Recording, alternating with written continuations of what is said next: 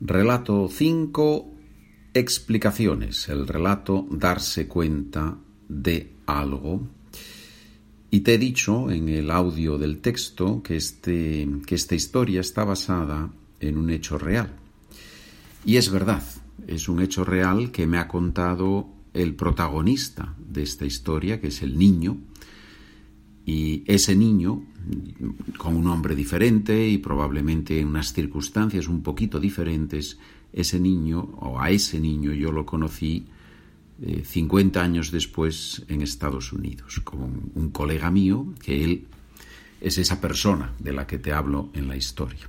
Si quieres conocer la historia de, de esta persona, que se llama en realidad Gary Legates, puedes escuchar su historia en español y en inglés. Tengo un podcast, un episodio del podcast, del podcast Spanish for Beginners, en el que cuento la historia de este hombre y mm, algo que me parece extraordinario sobre él.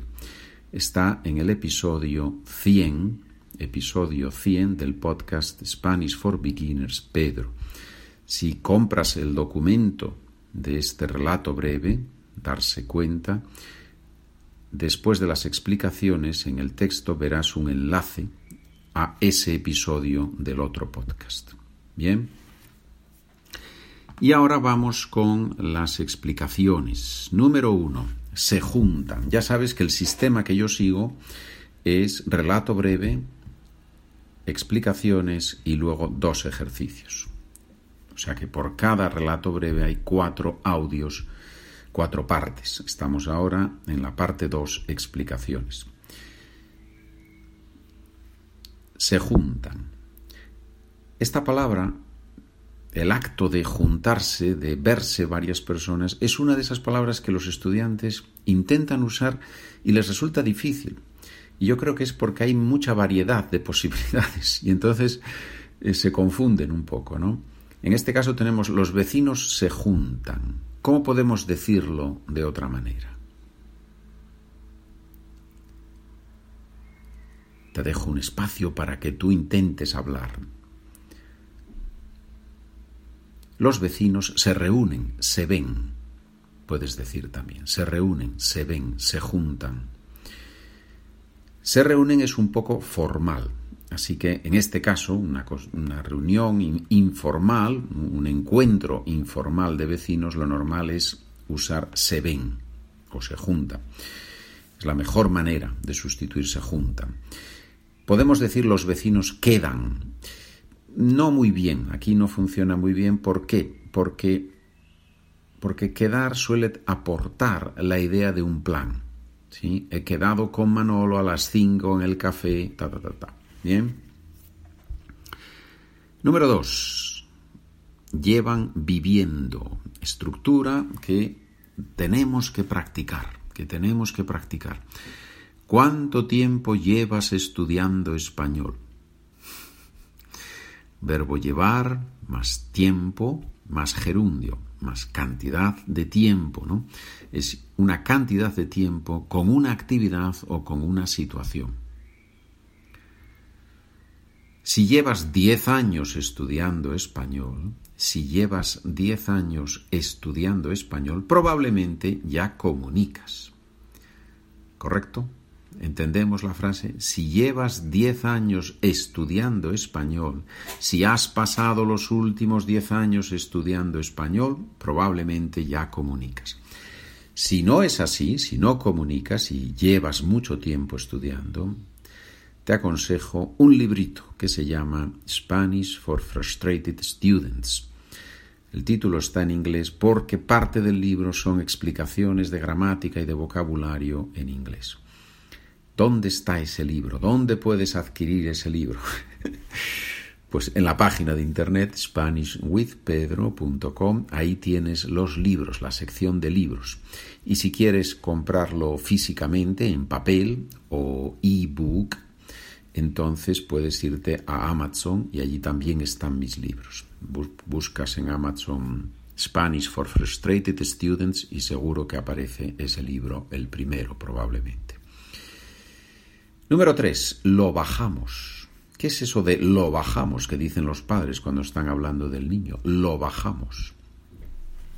El lo en este caso es el niño y se refiere a qué. ¿Qué significa lo bajamos? ¿Puedes explicarlo?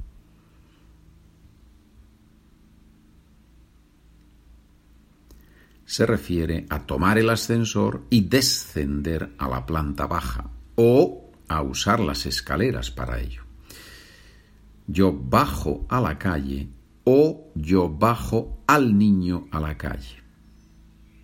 ¿Sí? Bajo a la calle a comprar pan. Es una frase muy normal. Bajo a la calle a comprar pan. muy bien. Número cuatro. Domina el libro de la vida. Ah, no, lenguaje un poco poético, ¿verdad? Domina el libro de la vida. ¿Qué es eso de dominar el libro de la vida? La frase entera es, no ha leído muchos libros, pero domina el libro de la vida. Hay un contraste, ¿verdad?, entre la teoría, los libros y la práctica, la vida real. En la tradición literaria se usa mucho la expresión el libro de la vida, que no se refiere a un libro, sino a las experiencias reales de una persona, que al final pueden llamarse el libro de su vida. Lo de Gabriel, ¿Qué es eso de lo de Gabriel? ¿Puedes explicar lo de Gabriel?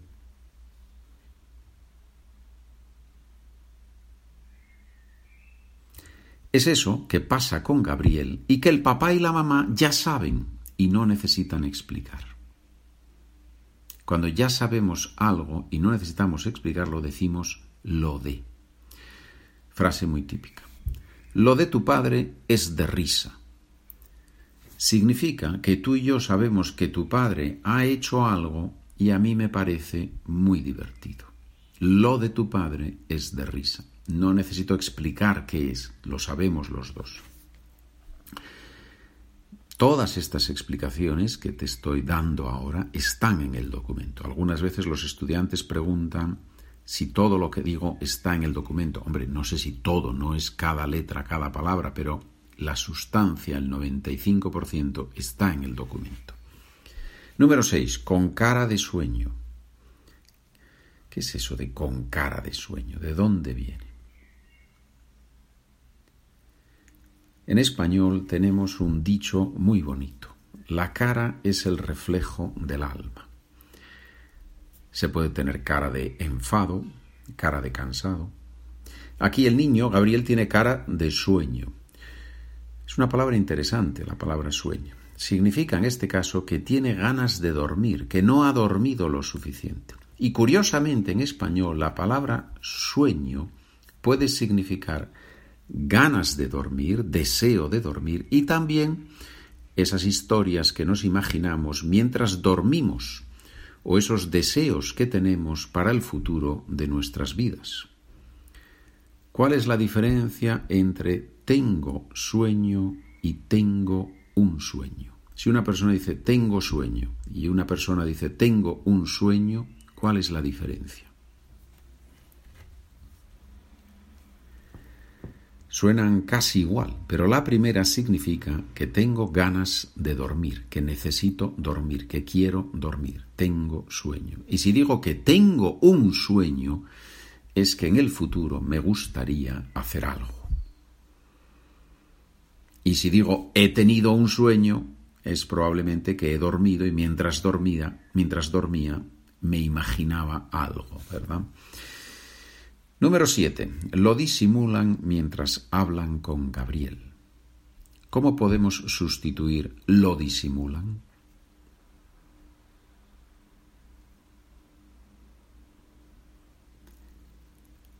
Te he dejado un tiempo en silencio para que tú intentes explicar en español qué significa lo disimulan. Hacen como que no pasa nada, actúan, en este caso, tranquilos, no hacen ver que algo pasa. Bien.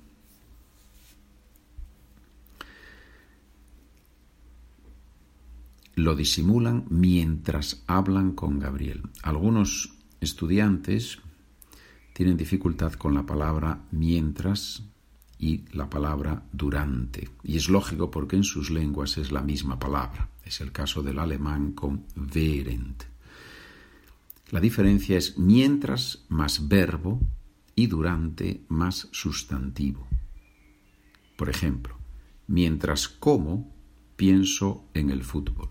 Mientras más el verbo comer. Mientras como, mientras yo como, yo pienso en el fútbol. Mientras como, pienso en el fútbol.